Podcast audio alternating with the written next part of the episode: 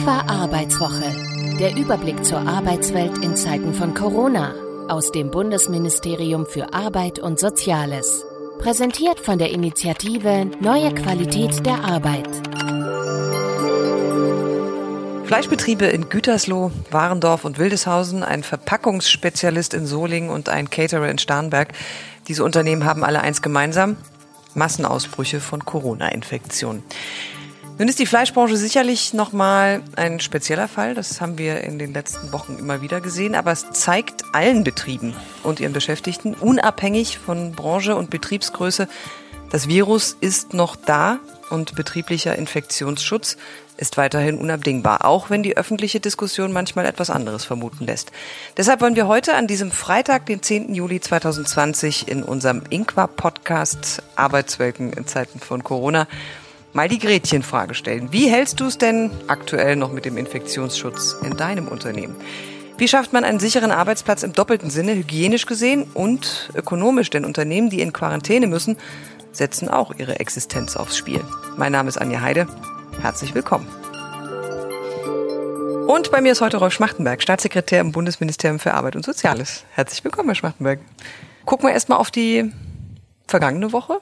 EU-Ratspräsidentschaft hat begonnen. Gab es denn schon oder gibt es schon Aktivitäten, von denen man berichten kann? Na klar, das geht sofort los. Als erstes hat ja Deutschland noch eben sein Programm fertiggestellt in der letzten Juniwoche. Und dann hat das auch die Kanzlerin direkt präsentiert. Und äh, gleich äh, Anfang Juli hat jetzt auch die Europäische Kommission ihren Vorschlag vorgelegt für die Fortschreibung der Jugendgarantie. Es gibt so eine europäische Initiative, die Jugendgarantie aus 2013. Die soll verbessert werden, insbesondere sollen mehr Menschen erreicht werden. Und dieser Vorschlag soll auch in der deutschen Präsidentschaft am besten schon in der Oktoberratssitzung beschlossen werden. Das ist also auf dem Weg. Wir haben auch schon erste Texte in die Abstimmung gegeben. Die Ratstagungen äh, haben unter deutscher, äh, die Arbeitsgruppentagung äh, begonnen. Und ich denke, dass wir mit unserem Motto gemeinsam Europa wieder stark machen, gut aufgestellt sind, hier einiges zu bewegen. Wir sind in Europa eine Familie. Das hat die Pandemie, glaube ich, jetzt wirklich deutlich gemacht. In einer Familie hängt man zusammen mit allen möglichen, auch unterschiedlichen.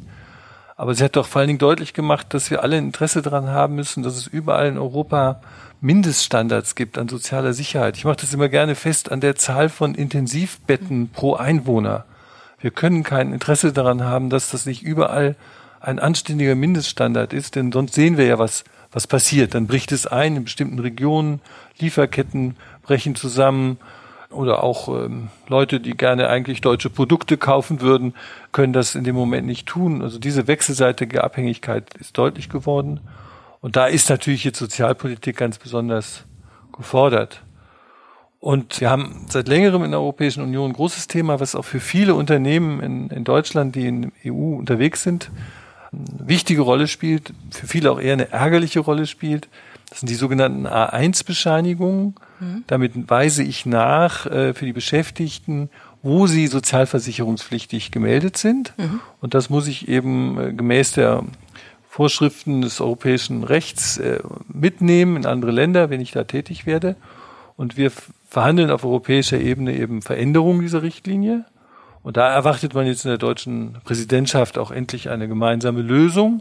Und da hatte ich zum Beispiel diese Woche schon ein sehr intensives Web, natürlich, klar, Web-based, muss ja jetzt sein, ne? Web-based Seminar, aber gute Qualität, sehr interaktiv, ganz viel Chat, auch Fragen, mhm. europäische Parlamentarier, Gewerkschaftler, Arbeitgeber, kontroverse Positionen in Ruhe vorgetragen. Ne? Web diszipliniert ja auch irgendwie. Da kann keiner einem anderen übers Podium über den Tisch springen. Und mit einer Worten, kurzum, ich will rüberbringen, wir sind da in der Arbeit und, und ringen jetzt nach äh, Kompromissmöglichkeiten, ganz konkret zu diesen Themen. Apropos Disziplin, das bringt uns gleich äh, zum Thema unseres Podcasts. Ähm, da brütet man wochenlang über Beiträge des Arbeitsschutzes zum Infektionsschutz und dann sehen wir, also gerade auch wieder in den großen Unternehmen, so Massenausbrüche. Warum glauben Sie, funktioniert das nicht überall wie geplant. Da muss man doch irgendwann auch die Nase voll haben. Vom Virus die Nase voll? Ich glaube, ja, der ist im Gaumen, oder? Ja, doch, gar nicht oder? vom Virus, sondern von den Zuständen. Ach so. Wenn man das immer wieder sieht und äh, sich ja. was überlegt hat und dann sieht, okay, da, das scheitert. Ja, wir trösten uns dann immer, dass man ja an Herausforderungen wächst. Mhm. Das ist immer der Trost im Moment. Aber ich denke, Arbeitsschutz und Hygiene, das ist eigentlich eine ziemlich komplizierte Sache. Weil ich muss ja, so ähnlich wie ein Feuerwehrmann, am besten auch nie zum Einsatz kommt.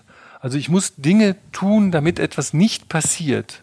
Das heißt, ich muss mir sehr klar einen Kopf machen darüber, was sind die Zusammenhänge jetzt konkret mit diesem Virus, wie verbreitet der sich, was ist das richtige vorausschauende Handeln. Das ist zunächst mal auch wirklich eine große, ja, ja, das ist eine intellektuelle Aufgabe, auch das zu durchdringen. Das jetzt ja mal für jede Arbeitssituation zu durchdringen und dann genau die richtigen Maßnahmen zu ergreifen, die dann mit bisherigen Traditionen und Gewohnheiten brechen. Das kann man, glaube ich, auch bei jedem selbst ein bisschen beobachten.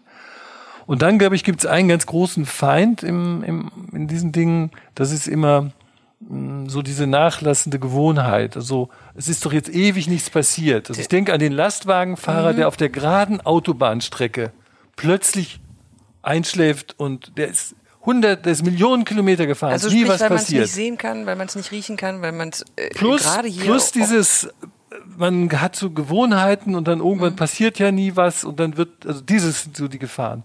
Jetzt konkret hier bei den Fleischfabriken, äh, ach, wenn ich darüber nachgedacht habe, ich glaube, wenn ich Coronavirus wäre, ich würde da wohnen wollen. Ich glaube, die sind einfach von der Umgebung her sowas wie das, fast das Paradies.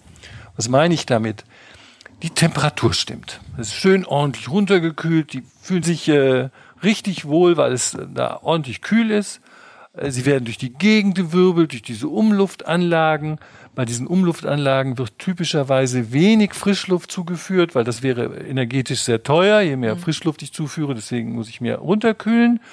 Und also wirbeln sie so richtig durch den Raum. Und dann da, wo sie hinwollen, die Menschen, die stehen relativ dicht beieinander. Es ist laut, die müssen miteinander sprechen, die rufen sich etwas zu. Das sind optimale Reisebedingungen für Coronaviren. Und das muss man natürlich dann jetzt auflösen, diese optimalen Bedingungen. Das heißt, man muss rigoros die Arbeitssituation da verändern. Das betrifft äh, natürlich auch die technischen Anlagen, aber auch die ganzen Abläufe, Distanz, wie man miteinander kommuniziert, das ganze Programm. Und das ist eine große Umstellung. Es ist ja wahrscheinlich nicht nur in den Fleischbetrieben, sondern allgemein jetzt so ein bisschen dieses Gefühl, naja, ist ja nicht viel passiert, dann geht man an seinen Arbeitsplatz und denkt, naja, ist irgendwie auch egal. Machen wir es doch mal ganz konkret. Also was sind denn die Regeln, die im Arbeitsschutz in Zeiten von Corona auf jeden Fall bindend sind? Jetzt mal abseits von den Fleischbetrieben, die ja, wie Sie auch gesagt haben, ziemlich speziell sind. Also wir haben das ja auch niedergelegt in unserem ähm, Papier, Arbeitsschutz während Corona, was ich wirklich immer wieder empfehle, auch mal auf unserer Internetseite nachzuschlagen. Und da ist zunächst mal die erste Regel, nie krank zur Arbeit. So, das ist einfach mal wichtig, weil was ist unsere Gewohnheit? Auch komm, ist doch nicht so schlimm, ist nur ein Schnuppen, lass doch gehen. Und ach, so wichtig, ich will einen anständigen Job machen. Also nie krank zur Arbeit. Dann mindestens 1,50 Meter Abstand. Dann, wo immer möglich, Kontakte vermeiden. Ist natürlich bitter. In Gruppen sich bewegen. Also wenn man auch gerade im Betrieb vor Ort arbeitet, dass man möglichst immer in den gleichen Teams ist, dass vielleicht die Teams auch dann gemeinsam Mittagessen gehen, dann auch zum Beispiel Mittagessen in Schichten organisieren, nicht durchmischen und, sondern eher in derselben Gruppe und möglichst eben keinen direkten Kontakt und wenn doch, dann eben Maske und Hygiene, Hygiene, Hygiene. Desinfektionsmittel, Hände waschen und dabei besonders an die Risikogruppen denken, also Ältere insbesondere oder welche, die schon Vorerkrankungen haben. Und das dann im Betrieb auch mit allen besprechen und das vielleicht jetzt, deswegen mein Punkt eben schon mit dem Lastwagenfahrer, die Gefahr dieser Wiederholung, ne, immer mal wieder doch zum Thema machen. Wie läuft's? Was können wir noch verbessern? Im Team auch besprechen. Vielleicht auch was, was nervt, Also auch aber ist trotzdem mit, nötig mit den Mitarbeitern sprechen, die mit einbinden. Ja, und die Mitarbeiter auch untereinander. Das sind ja die Erfahrungsträger, dass man einfach sagt, komm Leute, in der nächsten Pause überlegt nochmal, was läuft jetzt gut, was läuft schlecht, was nervt euch, können wir noch irgendwo was für einen Abstand machen. Das sind so die ganz praktischen Regeln. Vielleicht noch mal ganz konkret, also gucken wir mal auch in die Unterschiede zwischen den Dienstleistungsberufen auf der einen Seite und den industriellen, den Werksberufen auf der anderen Seite. Es gibt ja vermutlich keinen, ich sag mal so ganz festen Standard. Da muss jeder gucken, wie er das am besten regelt. Aber vielleicht gibt es ein paar Beispiele, ein paar konkrete. Ja gut, bei Bürotätigkeiten ist nach wie vor, wo immer möglich, Homeoffice. Und wo es also für die Betroffenen möglich ist, ist eigentlich Homeoffice das Mittel der Wahl. Es gibt ja auch viele, die das inzwischen gut finden. Das reduziert einfach, das, das schafft Abstand. Dann eben im Betrieb möglicherweise, wenn das große Büros sind, auch dazwischen ähm, doch Zwischenwände stellen, um Schutzabstände zu erzwingen. Dann feste Teams und ganz praktisch gute Lüftung. Also Fenster Lüftung. auf, wo es geht. Fenster auf solange wie es kalt wird. Das wird möglicherweise übrigens, wir reden ja jetzt viel auch, wie wird das im Herbst und Winter. Und ein Punkt mhm. ist in der Tat diese Temperaturgeschichte. Das andere ist auch diese Lüftungsgeschichte. Ne? Wenn man dann in kühleren Räumen, aber doch nicht, nicht gut gelüftet, das ist schlecht. Wie kann man denn die Mitarbeiter, wir haben es ja gerade schon ähm, ganz kurz anklingen lassen, wie kann man die in den Prozess einbinden, damit die sich auch wirklich mitgenommen und ernst genommen fühlen? Ich denke in der Regel immer als, als Experten in eigener Sache. Das ist ja das Anliegen eigentlich jedes Einzelnen, gesund zu bleiben, also und auch, auch mit dafür zu sorgen, dass auch alle im Team gesund bleiben. Nur dann wird man ja schließlich auch, auch die Aufgaben, die man gemeinsam erfüllen will, gut auffüllen. Man kann möglicherweise eben auch sagen, dass jeder Einzelne vielleicht auch ein Stück weit ein Thema vorbereitet. Also welche Möglichkeiten haben wir in der Hygiene bei uns? Welche Möglichkeiten haben wir in den Ablauforganisationen, dass man einzelne Kollegen bittet, dazu nochmal auch nachzudenken und sich dann in einer Teambesprechung wirklich mal Zeit dazu zu nehmen, diese Ideen nochmal zusammenzutragen.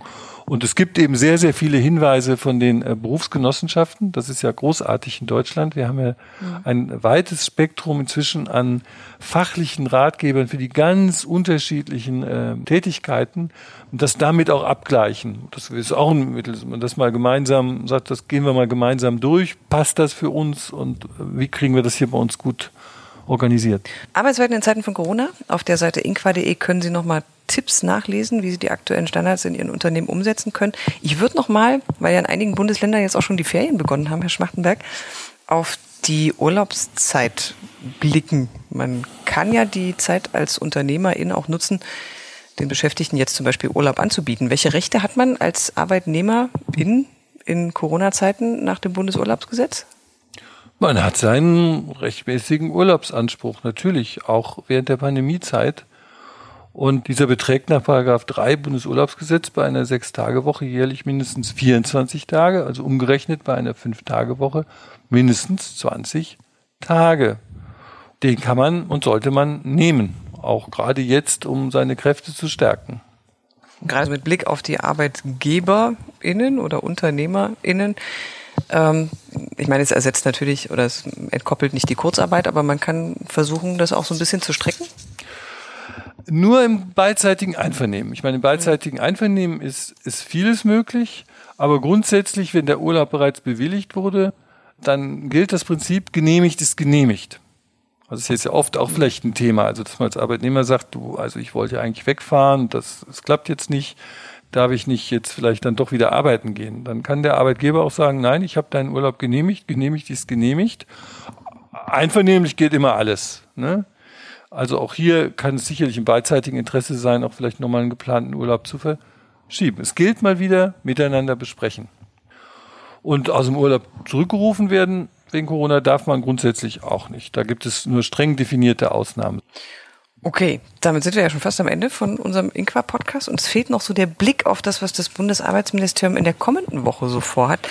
Was liegt denn auf dem Schreibtisch und muss jetzt so ganz dringend bearbeitet werden? Also zum einen natürlich geht es jetzt munter weiter mit der europäischen Präsidentschaft.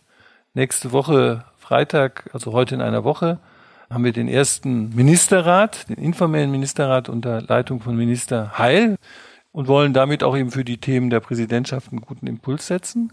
Hier jetzt ähm, wird mit Hochdruck gearbeitet im Moment an dem Gesetzentwurf bezogen auf die Stärkung des Arbeitsschutzes, also die Stärkung der Arbeitsschutzkapazitäten und insbesondere der ja politisch jetzt eigentlich insgesamt äh, breiten Konsens anstehenden Frage des Verbots von Werkverträgen in der Fleischwirtschaft. Der Gesetzentwurf soll am 29. Juli im Kabinett sein. Da wird mit Hochdruck dran gearbeitet. Das beschäftigt uns, glaube ich, noch eine ganze Weile. Vielen Dank an Rolf Schmachtenberg, Staatssekretär im Bundesministerium für Arbeit und Soziales. Das war unser Inqua-Podcast. Arbeitswelten in Zeiten von Corona für heute. Nächsten Freitag sind wir wieder da, dann erneut mit dem Bundesarbeitsminister Hubertus Heil und dann sprechen wir über das Lieferkettengesetz und dessen Bedeutung für die Unternehmen. Bis dahin. Hören Sie auch nächste Woche wieder rein und folgen Sie uns auf inqua.de. Inqua ist die Praxisplattform für den Wandel der Arbeitswelt und teilt das Wissen der Praxis. Initiiert vom Bundesministerium für Arbeit und Soziales. Getragen von vielen.